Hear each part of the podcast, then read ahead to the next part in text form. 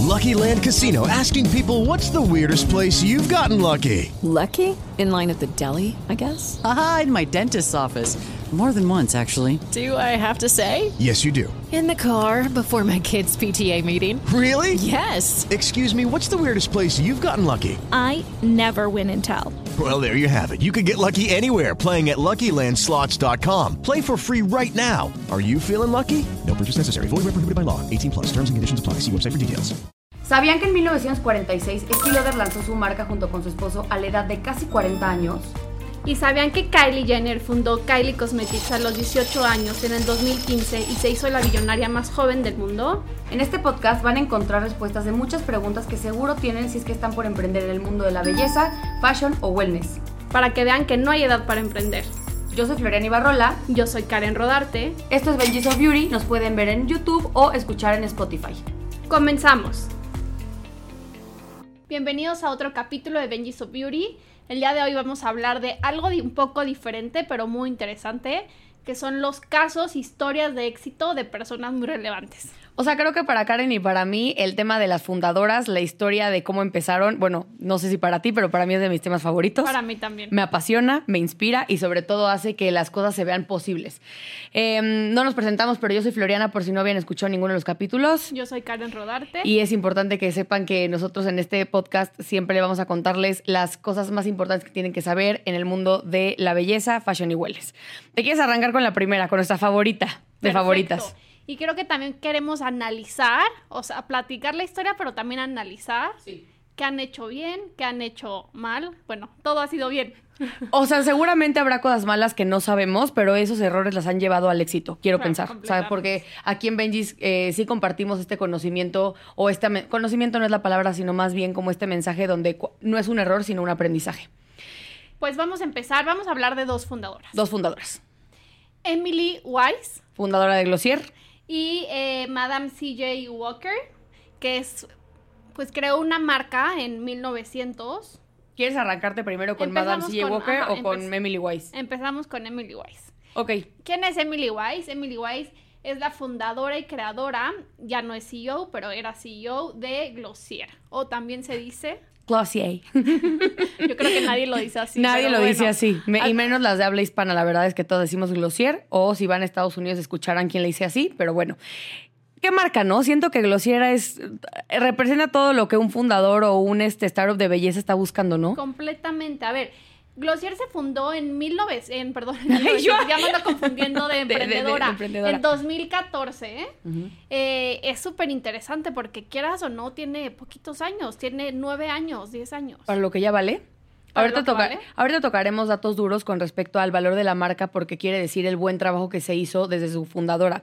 Eh, Tú sabías que ella arranca siendo una estilista para una revista, la revista Sí, W en Nueva York. Está súper interesante eso. Ella estudió arte Estudió arte, ajá. y después se fue a estudiar ahí, ir a trabajar ahí.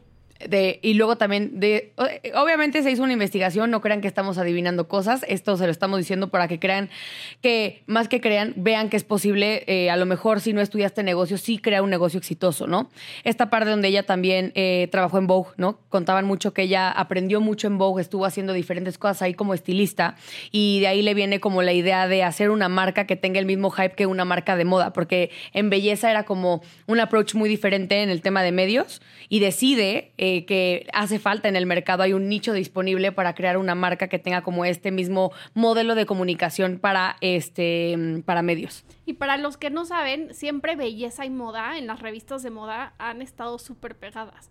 Y sí, totalmente yo creo que le dio al clavo porque sí estaban las marcas de belleza que todos conocemos, que son Eh, de L'Oreal, Lancôme, grandes, ajá. pero no, no había llegado a crear, o sea, no Como había de una nicho. marca de nicho. Se podría llamar más bien como una marca indie, ¿no? Porque siento Una que esta parte, brand. una indie brand que tiene como este concepto mucho más independiente, o sea, la palabra indie viene de independiente, que tiene diferentes manejos, un poco más como de nicho, que como con unos consumidores un poco más, este, como más segmentados y no tan, tan popular o tan como a las masas. Entonces, Una marca más humanizada. una marca más humanizada.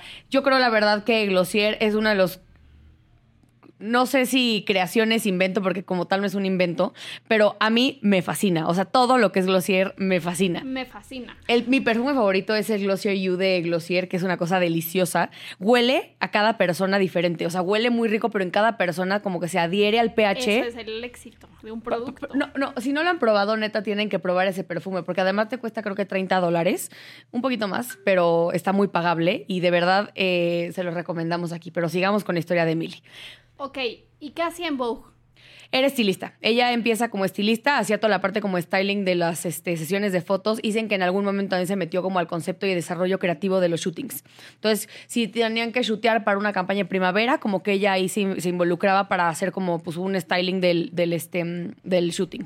No, es una persona súper creativa. Súper creativa. quieras o no, la marca, lo cierto, sus shootings son, me parecen fenomenales. Las campañas, ¿has visto las de Navidad? ¿Cómo tropicalizar? No, eso no es tropicalizar. ¿Cómo adaptan la temporalidad de la marca, o sea, el branding de siempre a, a la temporada y no se sale como del branding? O sea, como que no sé cómo hacen que el branding se vea navideño. Hicieron una campaña como de, sacaron su lip balm, ya sabes, el muy famoso .com, pero sabor jengibre. Entonces, la comunicación Ah, fue sí galletas de jengibre, como muy europeo, como suizo.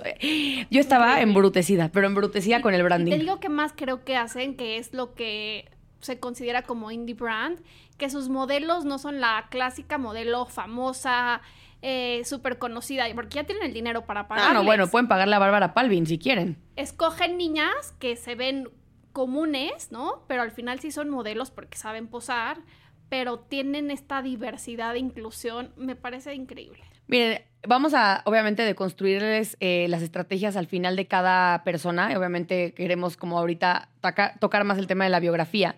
Em, luego, ella, algo que hizo muy bien, que creo que eso tú y yo em, lo aprendimos con el tiempo a la hora de emprender, que ella lanzó ya teniendo una comunidad. Ella empieza con un blog que se llamaba Into the Gloss, en donde ella hablaba todo lo que tenía que ver con belleza y tenía una interacción con un público que ya tenía este como interés por la belleza. Entonces ella lo que hace es sondear su emprendimiento con este público que ella creó con su blog. Entonces, digamos que Into the Gloss empieza a crecer como la comunidad, entonces ella se le ocurre, dicen que el primer producto fue el Cloud Paint, ese blush, ya sí, sabes, sí, sí. como líquido muy bonito, y empieza como a sondear a- en, en su comunidad de, oigan, ¿les gustaría un blush en, en este, con en esta presentación líquido? Y su propia comunidad le validó el, el producto. Entonces, como que ya sabía que... Un MVP. Ajá. Ella ya sabía que pues un- una cierta cantidad de personas sí estaba y quería comprar el producto. Yo te quiero ir un poco deteniendo lo que me vas platicando para un- también analizar un Tú poco. veme parando. Yo creo que ese MVP que realizó, ¿no? Una pequeña muestra antes del lanzamiento, es la clave del éxito, que lo iremos platicando en otros capítulos porque vamos a ir compartiendo toda la historia de fundadoras, pero es que sí es importante. Ella ya tiene una comunidad de millones de personas en su blog. Que aquí nos pone que tenía ya, que había acumulado 10 millones de páginas, o sea, en vistas, o En sea, que blog. en su blog. O sea, imagínense la cantidad de tráfico que ya tenía ese blog, que ya tenía una muestra de su público y su target al cual podía decirles, oigan, quiero lanzar un cepillo que haga tal, tal, tal, lo comprarían y ya la gente decirle sí, no, o me gustaría esto, y de verdad darle al consumidor lo que estaba pidiendo. Y no quiero que la gente piense, ay, no, pues porque ya tenía millones le fue bien. De verdad que no. O sea, muchas personas pueden tener una comunidad grande, pero no han logrado monetizar esa comunidad y ella lo logró. Es que, a ver, eso es, justo lo que platicamos justo hace ratito nosotras, que puedes tener una comunidad muy grande, pero si justo lo que dices, no la sabes monetizar y explotar, la palabra explotar se escucha muy fuerte, pero sí aplica. Claro. El decir, ¿sabes qué? ¿Cómo puedo hacer que esta gente que ya está poniendo atención a lo que yo digo, que hoy por hoy luchar por la atención de la gente es el problema más grande de las marcas, de las instituciones y de las personas. ¿Cómo lograr que esa gente quiera darte su dinero? Entonces yo creo que ella lo logró muy bien. Y obviamente también muchas personas pueden estar escuchando la parte de que ya tenía una comunidad arma- armada. Crear comunidad no es nada fácil. O sea, imagínense tener un blog en donde a lo mejor te empiezan a visitar 10, 20, 50 personas, pero para llegar a los números, y nosotras lo platicamos porque estamos justo en ese proceso de crear comunidad aquí en Benjis, este, no es fácil. ¿Cuántas horas de grabación? ¿Cuántas horas de foto? ¿Cuántas horas de contenido, de investigación? O sea, O sea, no es suerte, es no es suerte, estrategia. es estrategia, exactamente. Oye, pero a ver, nos adelantamos con el tema de, eh, de algunas cosas que, que- que queríamos tocar más adelante. Vamos punto por punto con el tema del emprendimiento. Eh, tenía su blog, todo esto, y eh, decide sacar una marca de belleza, cosméticos de color. Eh, esta parte es bien interesante porque, no sé si leíste, pero ella se fue a tocar eh, puerta con muchos fondos.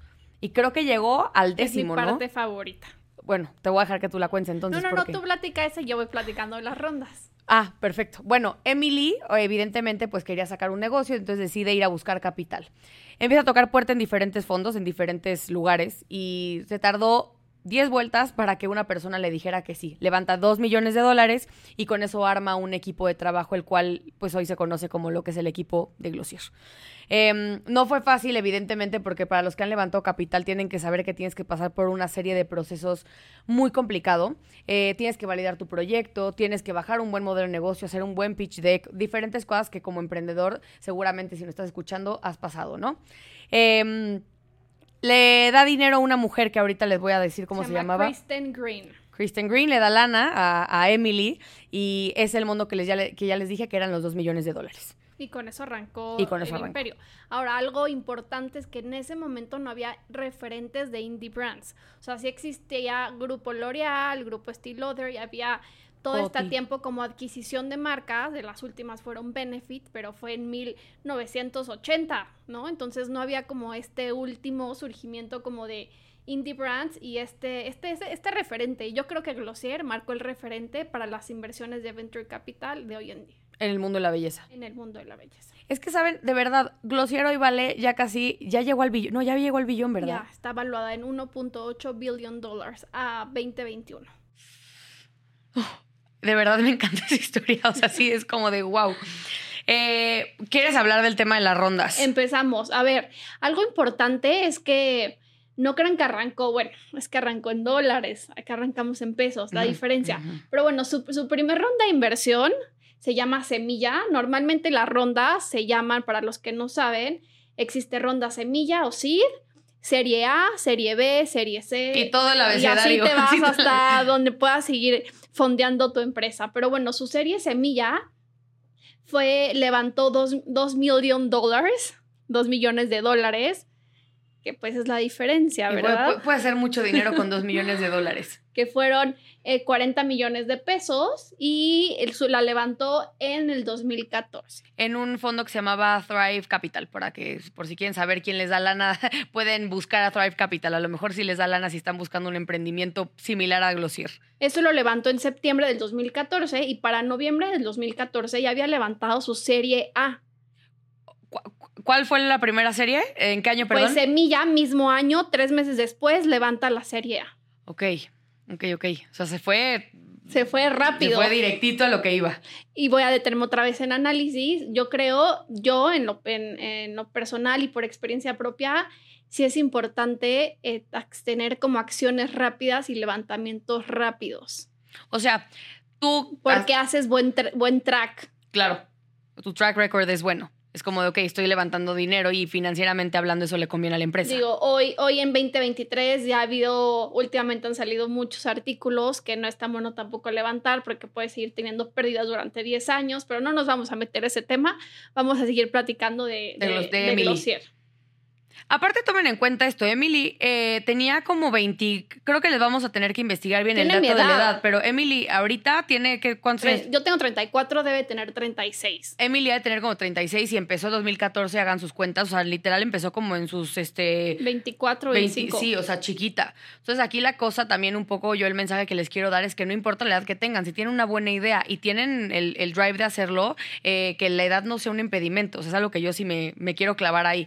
Porque mucha gente es como, es que a mí nadie me va a tomar en cuenta por la edad o porque no tengo experiencia. No necesariamente, si tienes un buen proyecto y sobre todo un buen, o sea, como que lo validas bien, pues, ¿por qué te dirían que no, no? Y con su levantamiento semilla fue que decidió lanzar sus primeros cuatro productos.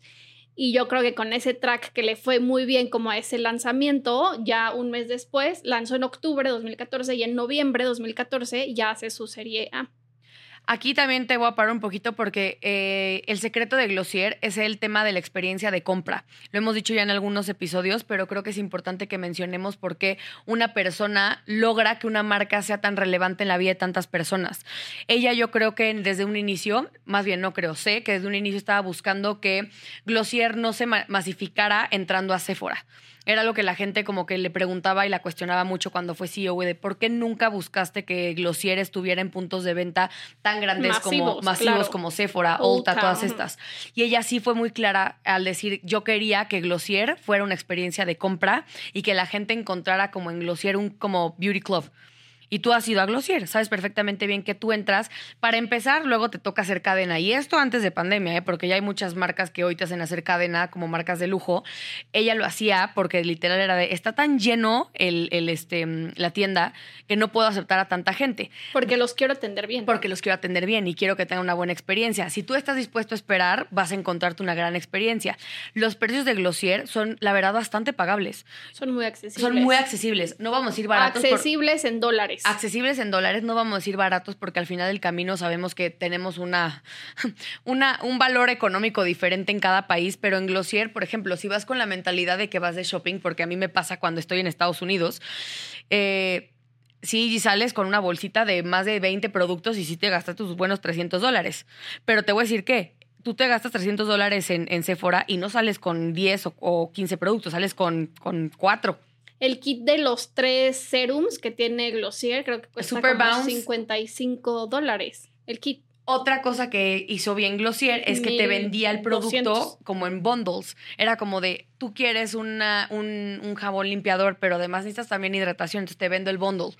Y te lo puedo vender en singles también, pero también ahí te ve el bundle y tienes un precio especial. Entonces, como que pensó mucho en la vida de la consumidora, que se le fuera más fácil el comprar los productos como en paquete para que evidentemente fuera más fácil el, eh, pues, usarlos. Porque su estrategia era crear estos como kits, pero ya ideal para cada persona. Exacto. O sea, cada, o sea, para que cada momento de la rutina de belleza es como de ya O sea, de tienes tu jabón, ahora tienes el- el- la crema hidratante. El cleanser, entonces si ya tienes esto, ya también vas a necesitar el, El- scrub.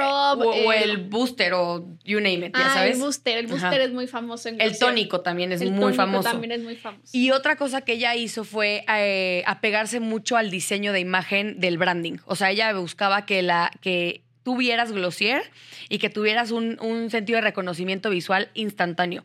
De hecho, hay una historia muy divertida de la G de Glossier, que ella estaba buscando hacer como una G como de logotipo eh, y le presentaron millones de, de ideas, ¿no? Le presentaron una G que tuviera tal y ella, al- lo único, la palabra que logró que a ella le entregaran la G que buscaba fue que usó, quería una G gótica. O sea, como que cero... Gótica, cero que, se me que ella, hace- que- que ella quería una G gótica. Desde ahí el diseñador fue así como de, ok, gótico. Entonces quería esta G como súper cargada con, con diferentes como ángulos, con diferentes como...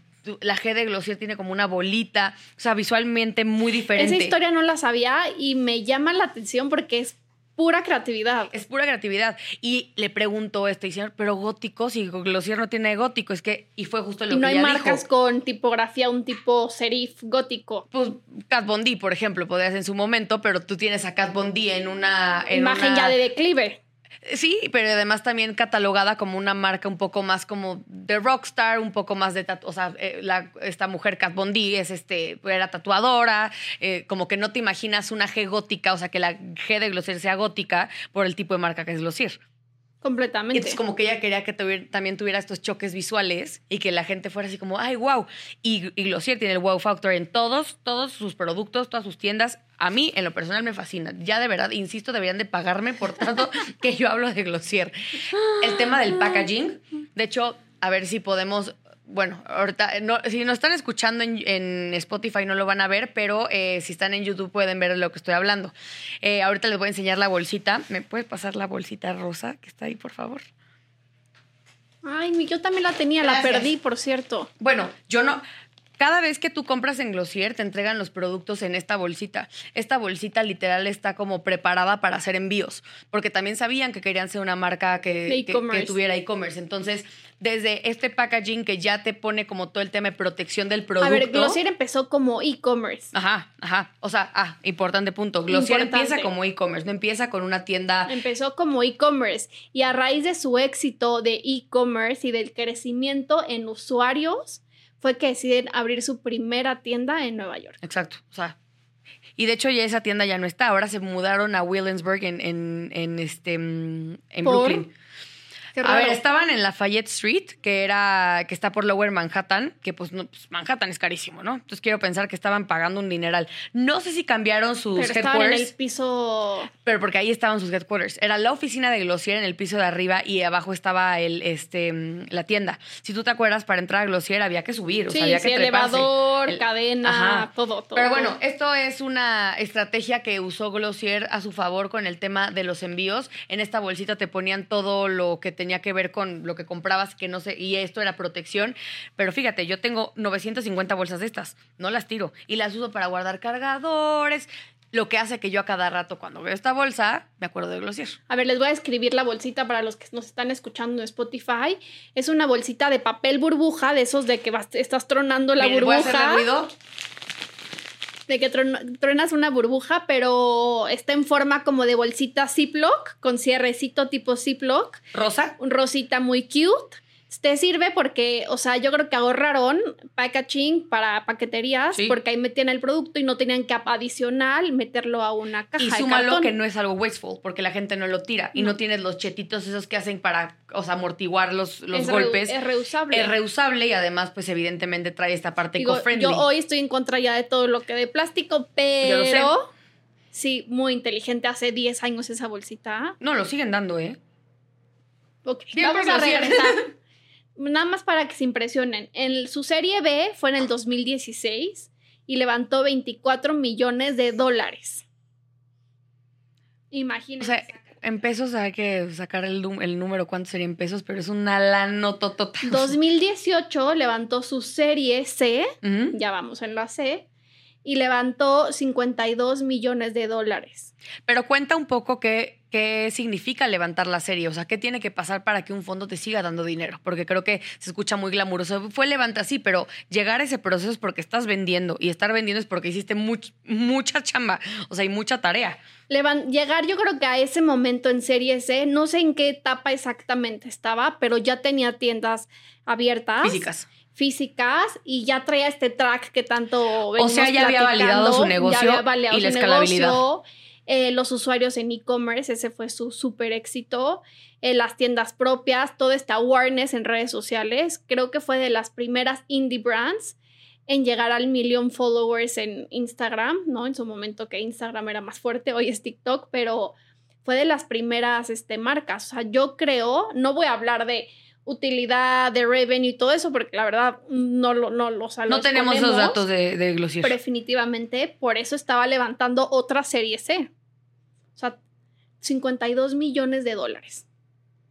Estamos impactadas. Ahora, para levantar eso, necesitas traer una evaluación muy alta. Entonces, esa marca ya traía una evaluación, ya valía en 2018 338 millones de dólares.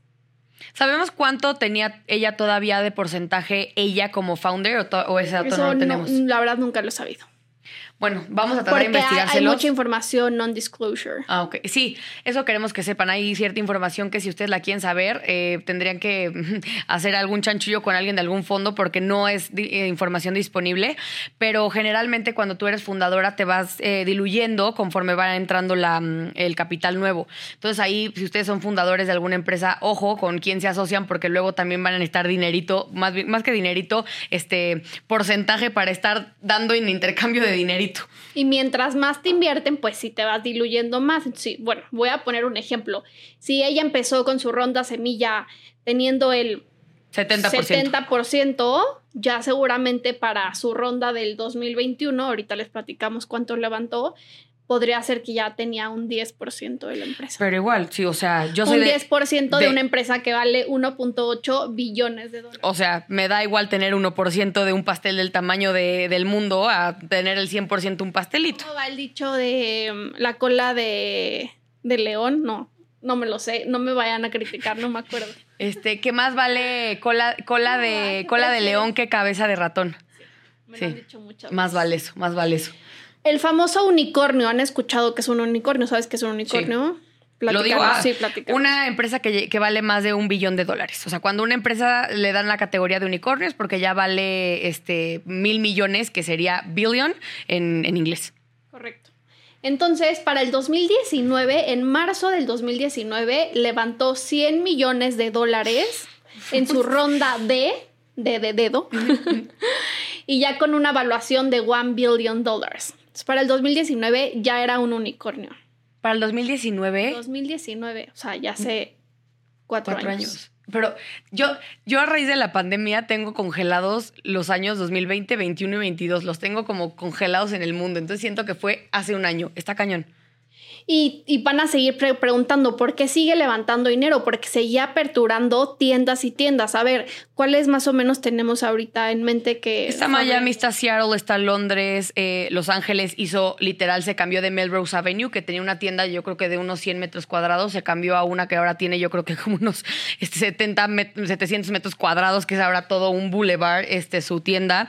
Eh, algo que tiene muy cool es que se va adaptando a cada lugar al que llega y pues en Estados Unidos, perdón, en Los Ángeles, eh, ella decidió hacer como una NASA, como da- haciendo un poco alusión al, al mirador, a este, ¿cómo se llama? El Griffith Observatory ahí en LA. Este, y además hizo una alianza comercial con Alfred Coffee, que si no saben de qué les hablo, Alfred Coffee es como una marca súper icónica de Estados Unidos, de, de Los Ángeles para tomar café. Entonces hicieron como un callejoncito y ahora la gente va como momento recreativo, ya no nada más de shopping, sino también momento recreativo. Algo súper cool que tiene Glossier es que tiene esta parte que documenta a los boyfriends de, de las niñas que van de Glossier. increíble. Porque yo llevé N cantidad de Y a veces a, mi los esposo. perros también. Y a los perros, así a, a que yo comprara y ve- y veía, comprara, perdón, y veía a Ryan sentada así de, "Oh, esta vieja otra vez gastando tre- y tres horas. Entonces, documenta eso. Entonces, la gente también se identifica, se ríe y comparte y hay engagement. Entonces, lo hacen muy bien. Estrategia, estrategia, Estrategia. Yo solo conocí la de Nueva York, pero bueno, muero por ir a la de Los Ángeles, Seattle. Yo sabes cuál, la de Seattle. Me muero por ir a la de Seattle. O sea, creo que es una experiencia. Una experiencia. Eh, si Aunque no compres nada, no compres, pero tienes que ir. Vamos a dejarles en Instagram las fotos de las tiendas para que en carrusel para que vean las tiendas de lo que le estamos hablando porque sí son un espectáculo de ver. O sea, tienen un happening, cada tienda tiene un happening diferente, alusivo al- a, la ciudad en la que está. Esa es la palabra, o sea, es un espectáculo Un de espectáculo. tienda. Y yo creo que también eh, Glossier lo quiso muy bien. Ninguna otra marca había hecho eso, Floriana, nadie. Pues así como marca, no, como experiencia propia de marca de ventas, de experiencia de compra, yo no tengo ninguna ahorita ubicada que diga, ir a esa tienda es increíble. accesible, porque, o sea, pon tú que Louis Vuitton ahorita con su lanzamiento de... De Yayoi Kusama. Ajá, sí, sí hizo como muchos... Sí, pero a lo que voy Pero no es accesible, no ¿no? es Ni accesible. para qué te vas a meter si no te no vas alcanza a comprar para nada. nada. No vas a comprar nada. Es como de voy a entrar de metiche. para un tarjetero. No, y me van a tratar de la fregada estos que es su estrategia, tratarte como si fueras este ladrón y mejor no entras. O sea, yo la neta cuando ¿Viste la tienda de en París? De, de Louis Vuitton, Kusama, que la pusieron gigante arriba, No, como no aventando no he visto. bolas de pintura. vi la de Wow. Miami, o sea, vi la de Miami No, que la de París está. Eh, la voy a ver ahorita Pero acá. volviendo, o sea, no, no es una tienda accesible, entonces pues la ves muy bonito y te vas. Sí. Glossier sí hay productos accesibles. El Sí. más barato que te saldrá 15 dólares. Un poco menos, yo creo que hasta 12 dólares. Un delineador de Glossier, ahí les vamos a, si quieren también en ese post les vamos a poner el producto más barato y el más caro de Glossier para que se Si den una idea el rango de precio que maneja. Porque aparte tiene cosméticos de color, que es lo que ya les hemos platicado, que es make-up y también tiene la parte skincare.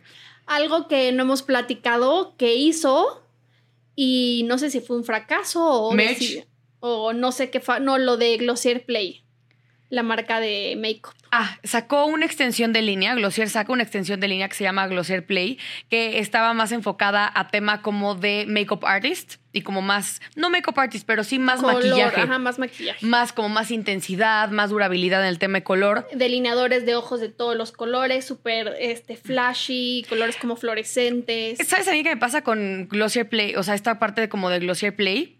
Que como que no lo vi necesario. O sea, ya, ya sacaban colores eh, cosméticos de color con Glossier. O sea, como que no entendí por como qué. que fue por, fue como por expansión, yo creo. Pero pues no es como que hicieron una tienda especial para eso, no fue como que hicieron una campaña de comunicación diferente. O sea, sí, sí trataron de hacerlo como diferente, pero al final no rompió con lo que ya era Glossier. Entonces. Y lo que vieron es que no les fue bien y eliminaron las cuentas de Glossier Play y todo.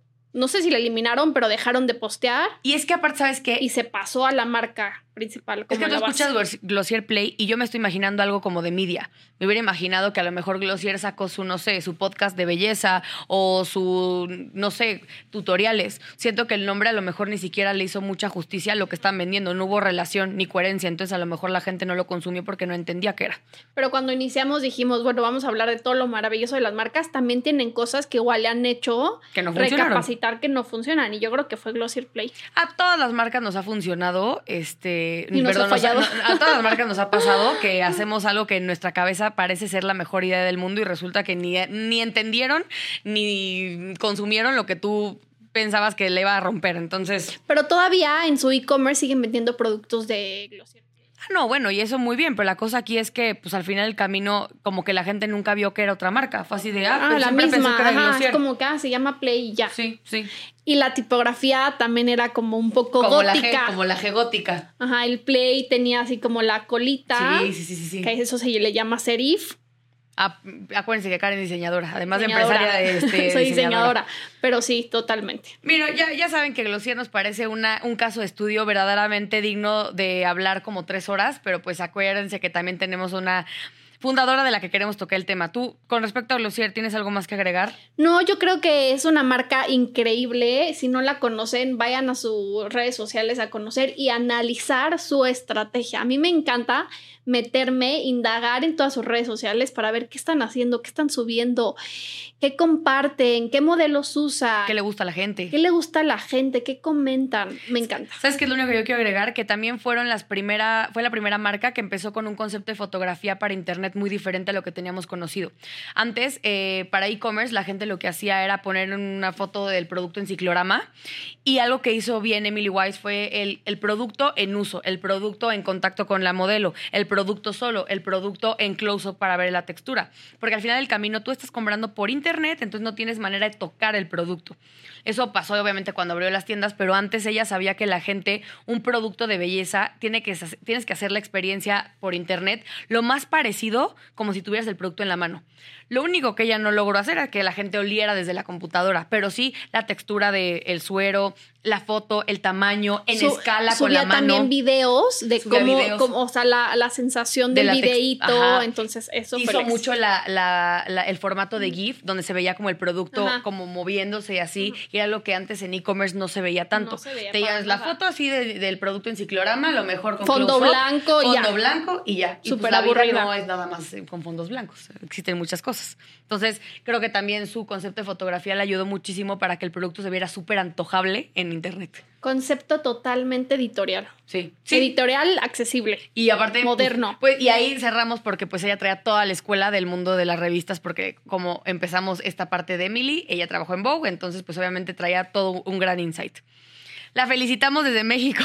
Ojalá pueda escucharnos porque en serio somos sus grandes porritos, Karen y yo. Bueno, y si no nos entiende en español, alguien, por favor, Sí, sí, sí. mándele. Congratulations, Ajá, Emily. bueno, Madame CJ Walker. Arráncate. Me arranco. Quiero arrancar diciéndoles que esta mujer eh, inspiró una serie en Netflix en el 2019, 2020-2019. No me acuerdo. Ahorita les doy el dato. Creo que 2020 salió la serie de mm, eh, Self-Made Billionaire, Madame C.J. Walker. Ella es una mujer afroamericana que eh, rompió con todos los estereotipos y rompió con todas las barreras sociales y culturales que existían en la época. Imagínense esta época, le estamos hablando creo que de 1904, si no mal recuerdo. Ahorita les vamos a dar como bien el dato de, qué fechas fue esto. Pero ella... mm, eh, es una mujer que creó una marca de belleza para el pelo, productos de, mm, capilares. Y imagínate estar viviendo una época en donde se acababa de abolir la, la, mm, esclavitud. esclavitud, O sea, venías con un bagaje de esclavitud familiar, porque ella lo contaba, o sea, en la serie ella cuenta que sus abuelos habían estado en campos de cultivo de algodón, eh, habían sido esclavos, Sus y no son nada más los abuelos, los papás. los papás, o sea, ella venía de esta familia en donde sus antepasados eran esclavos. ¿Qué soñar y qué imaginarte tener una empresa que fuera a darte millones de dólares? y convertirse en la mujer afroamericana más rica del mundo. Sí, o sea, queremos que de verdad hacerle mención honorífica porque de su tiempo, claro. de su tiempo, claramente. Eh, pero bueno, eh, nace como hija de esclavos, esta parte importante que les dijimos. Y esto es, sí, es en 1904, comienza un nuevo trabajo como vendedora de productos de belleza. Había una empresaria antes de ella que se llamaba Annie Malone. Annie Malone ya era empresaria y también ya vendía productos de, de belleza de, para el pelo. Obviamente, como todas las mujeres en esta época y en las pasadas sabrán, siempre queremos cambiar algo de nuestro aspecto físico, ¿no? Y en esa época, pues lo que estaban buscando era manejabilidad del pelo. Porque, pues como muchos saben también, el pelo de las afroamericanas no, han no ha cambiado. Es un pelo un poco dócil. O sea, la verdad es que yo digo, yo no soy afroamericana, pero puedo entender o imaginarme lo que puede ser este que a lo mejor quieras peinarte o Sí, tú eres china. yo soy china, no, o sea, tengo el pelo chino, pero no ese, este, se llama kinky, ese tipo de chino se llama kinky. Este, tienen que tener un proceso y un cuidado capilar diferente. Imagínense qué tan atrasada estaba la industria para la gente blanca que no tenían, o sea, que no existía como tal productos de belleza específicos para cierto pelo, cierto tipo de pelo. Obviamente, mucho menos iba a haber productos para la gente afroamericana Por porque pues, estaban no. obviamente en un tema de relegación 100% porque pues venían apenas este, saliendo de la esclavitud, ¿no? Entonces imagínate la minoría que eran en ese momento y obviamente a nadie les importaba que fueran parte de la economía. Y me encanta esta historia, creo que es súper inspiradora porque literal vio la oportunidad. O sea, No, ver, la creó. la creó, o sea, personas afroamericanas tenemos el cabello así, pelo así, ¿qué hacemos? O sea, necesita la gente peinarse, ¿no? Necesitamos productos especiales para nuestro pelo. Y algo que a mí me dejó como muy marcada en el tema de, de la... es- no es una película, es una miniserie que creo que tiene siete capítulos, se la echan lit- literal un fin de semana, excelente, de verdad excelente. Sale, mm, la personifica Octavia Spencer, que es una gran actriz, por si no saben quién es. Es la que sale en, este, en una película también, que ahorita no me estoy acordando, pero las que trabajan en la NASA. Em, pero bueno, regresando al tema de Madame C.J. Walker, ella mm, eh, empieza también con un salón de belleza. A la hora que desarrolla el producto, tenía que buscar un lugar para que sus consumidoras fueran. Entonces hace un salón de belleza y lo hace en su casa. ¿No? Porque pues obviamente no es como que había mucho dinero para que ella pudiera abrir Volviendo a lo mismo, ¿no? Regresando a la historia similar, la gente necesitaba verlo, necesitaba probarlo, hacer este testing, entonces ella crea este salón de belleza para aplicarle el producto a sus clientes. Pero ojo, antes de ella empezar su producto, habíamos mencionado que había trabajado para Annie Malone, que era una mujer que había empezado con este movimiento de hacer productos para cuidado personal capilar para las afroamericanas. Pero ella se da cuenta que el producto de Annie tiene como mucho químico, ardía mucho ponerte el producto. O sea, si era un, pues ya sabes de que te tos- que tosías, eh, los ojos te ardían. Entonces dijo, debería de haber algo no tan agresivo. Pero un proceso químico para y más para quitar los chinos de ese nivel ya tan kinky como es el de las afroamericanas sí tiene que tener cierto nivel de pues, de química que pues, pues sí es tóxico pero y eso en es otro tema 1900 no sé qué y, y en, y en ingredientes habrá 1904, tenido. pues evidentemente no tenían esta parte de desarrollo de formulación limpia y todo, pero bueno, era lo que había y era lo que la gente consumía, ¿no? Eh, aquí nos dice que no pasó mucho tiempo antes de que desarrollara como su propia fórmula. Desarrolla su propia fórmula y así es como ella decide que necesita un lugar donde vender su producto. Y ella Em, dice que le nació la idea desde un sueño, ¿será cierto? En la serie te documentan que pues sí un poco se inspiró de- del producto de Animal Own, dicen.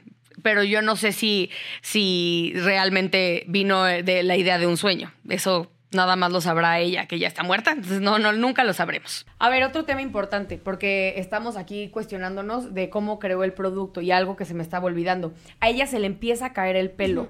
O sea, ella crea un producto a base de una necesidad personal propia, o sea, de ella que decía, se me está cayendo el pelo, no sé qué está pasando, y de ahí ella decide contactar o empezar a trabajar con Animal Own. Y fue cuando ahí se da cuenta que el producto es bueno, pero podría ser mejor y es cuando desarrolla su fórmula. Em, es una como pomada, este producto que le estamos describiendo era como una pomada que tenías que como untarte en el cuero cabelludo y luego pasar como con un peinecito. Estaba hecha a base de cera. Estaba hecho a base de cera. Em, algo que es muy importante es que ella decía que uno de los claims de este producto era que ayudaba a la caída del pelo y que además te aportaba brillo y sobre todo pues fijar, ¿no? Que era lo que estaban buscando, verse muy peinadas.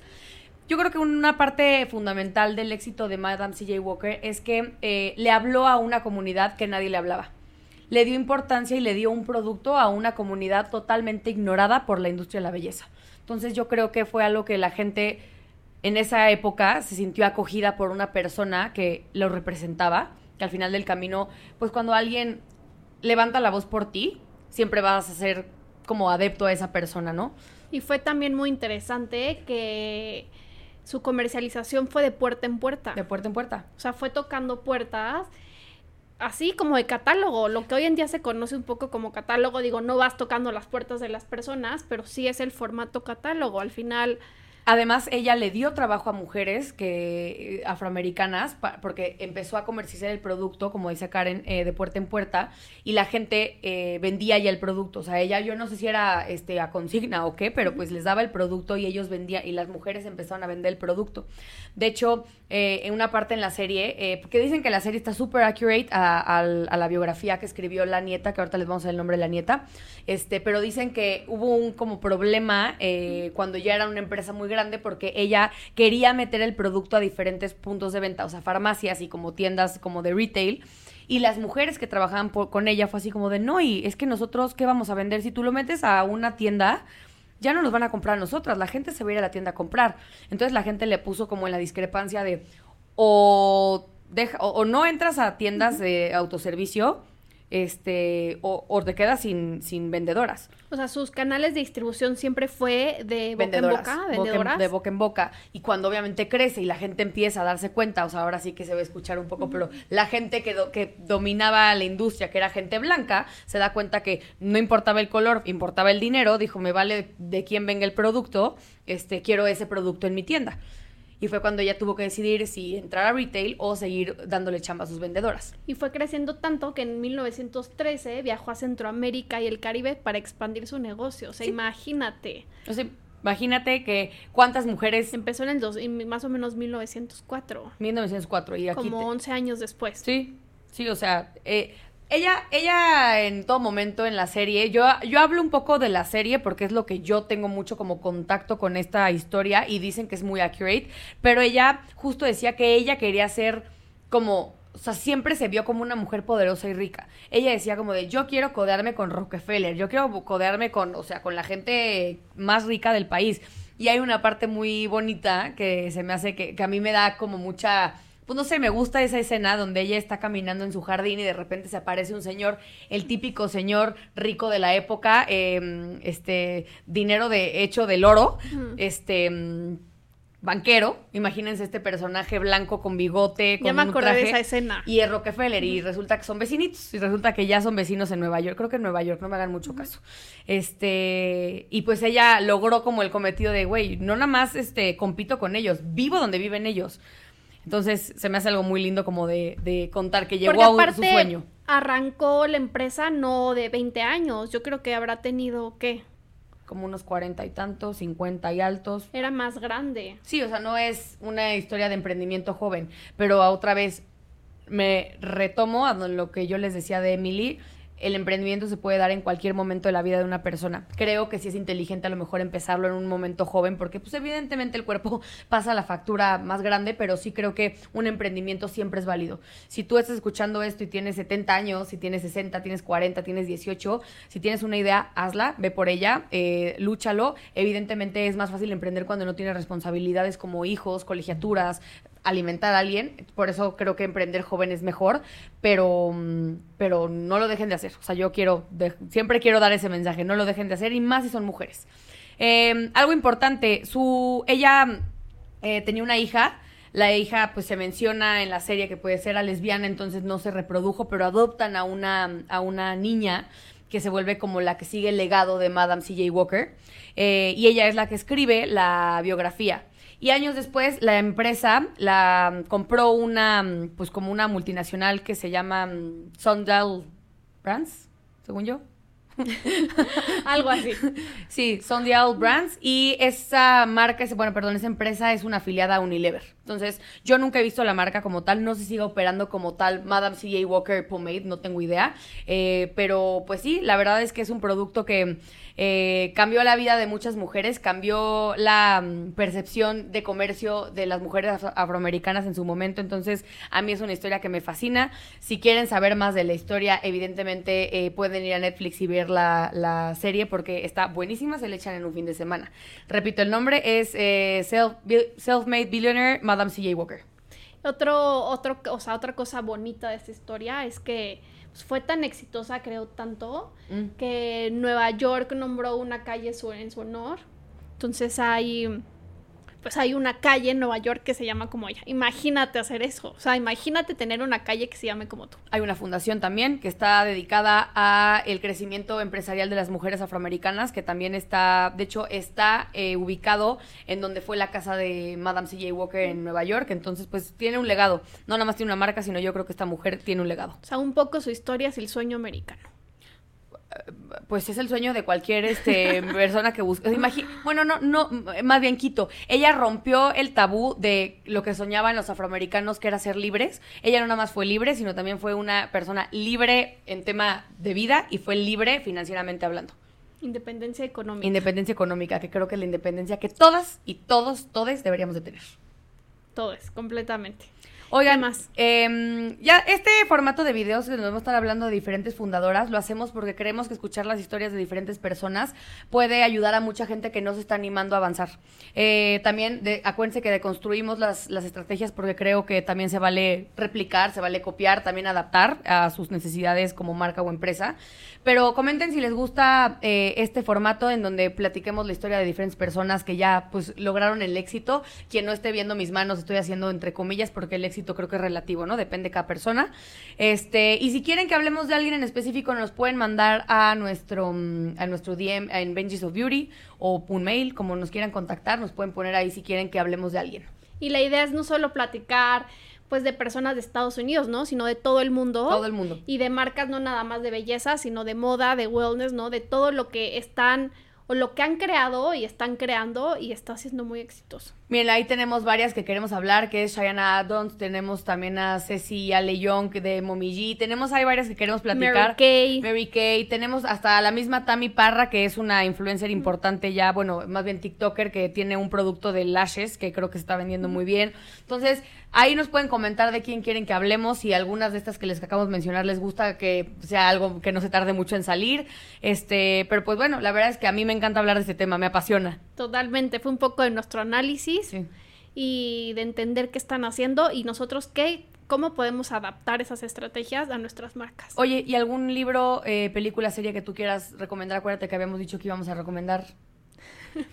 Voy a pensar qué puedo recomendar. Se los voy a dejar por escrito porque no quiero perder el tiempo en esto, pero tengo muchos libros de emprendimiento más financieros, pero tengo varios que se los vamos a dejar en redes sociales. Yo sí les quiero dar tres recomendaciones para que vean. Yo soy más de series o- y películas, me, soy más visual, entonces les voy a recomendar que vean la serie de eh, The Inventor. Es una serie, este... mm, no, The Inventor no. Eh, The Inventor es la, la- el documental de una, de una situación que se dio con una mujer que se llamaba Elizabeth Holmes, que es la creadora de Theranos, que ella, eso lo puedo hablar en otro capítulo, pero se estafó a la mitad de Estados Unidos, que en un tema de salud muy serio, pero es Ah. una historia de emprendimiento increíble. No lo he visto y lo tengo que ver. Velo, velo. Hay una serie que se llama, ahorita no me acuerdo cómo se llama la serie, pero sale esta Amanda Seyfried, eh, que sale de Elizabeth Holmes, y está también la, este, mm, la, la- el documental en HBO que se llama The Inventor. Y luego la otra serie que les voy a recomendar se llama We Crashed, que es la historia del fundador de WeWork. Pedo el ruido del timbre, o sea, hay que cortarla ahí, bueno. Em, eh, la siguiente que les voy a recomendar es eh, el de WeWork, que es la historia de este, perdón, es, se llama We Crashed, que es la historia del de WeWork, que está creo que en la plataforma de streaming de Apple, de que no sé cómo se llama, creo que se llama, ahí les ponemos Apple Plus, no sé si se llama así. Si tienen este la madrecita esa, van a poder verlo. Este, Ya me acordé de cuál está muy buena, la de Spo- Spotify. Ay, no la he visto. Está excelente esa serie. ¿Cómo se llama? No me acuerdo. Dura, yo soy fatal con, lo, con mi memoria. Se irán dando cuenta para que nos vayan escuchando. Pero la Spotify está impresionante. O sea, es la historia como- de lo de- de Es lo la historia del creador. Son suecos. Son como seis capítulos, es muy corta. ¿Y dónde Pero en Netflix la pueden encontrar. O sea, ponemos Spotify y seguro sale. Sí, sí, sí. Ah, no, la voy a Lo llegar a ver. encuentran súper rápido. eh, son, es muy corta, pero es muy clara y concisa. O sea, Mm. cómo creó Spotify. que Spotify es lo mejor que le ha pasado al ser humano. Bueno, esas fueron las recomendaciones del día. Acuérdense que vamos a terminar generalmente con estas recomendaciones cuando tengamos invitados. También que el invitado nos diga el libro, serie o película. Eh, a mí me pueden seguir en mis redes sociales como Floriana IDL en Instagram y Floriana Ibarrola en TikTok. Y también acuérdense seguir en todas nuestras, plata- nuestras redes de Benji's of Beauty. Ahí me pueden seguir en todas mis redes sociales como Rodarte Karen, eh, Instagram, TikTok, en todos lados Rodarte Karen.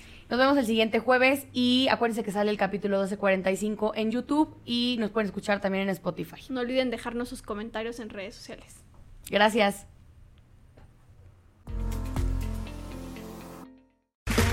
Okay, round two. Name something that's not boring. laundry? Ooh, a book club. Computer solitaire, huh? Ah, sorry, we were looking for Chumba Casino. That's right. ChumbaCasino.com has over 100 casino style games. Join today and play for free for your chance to redeem some serious prizes. ChumbaCasino.com. No purchase necessary. Where prohibited by law. 18 plus terms and conditions apply. See website for details.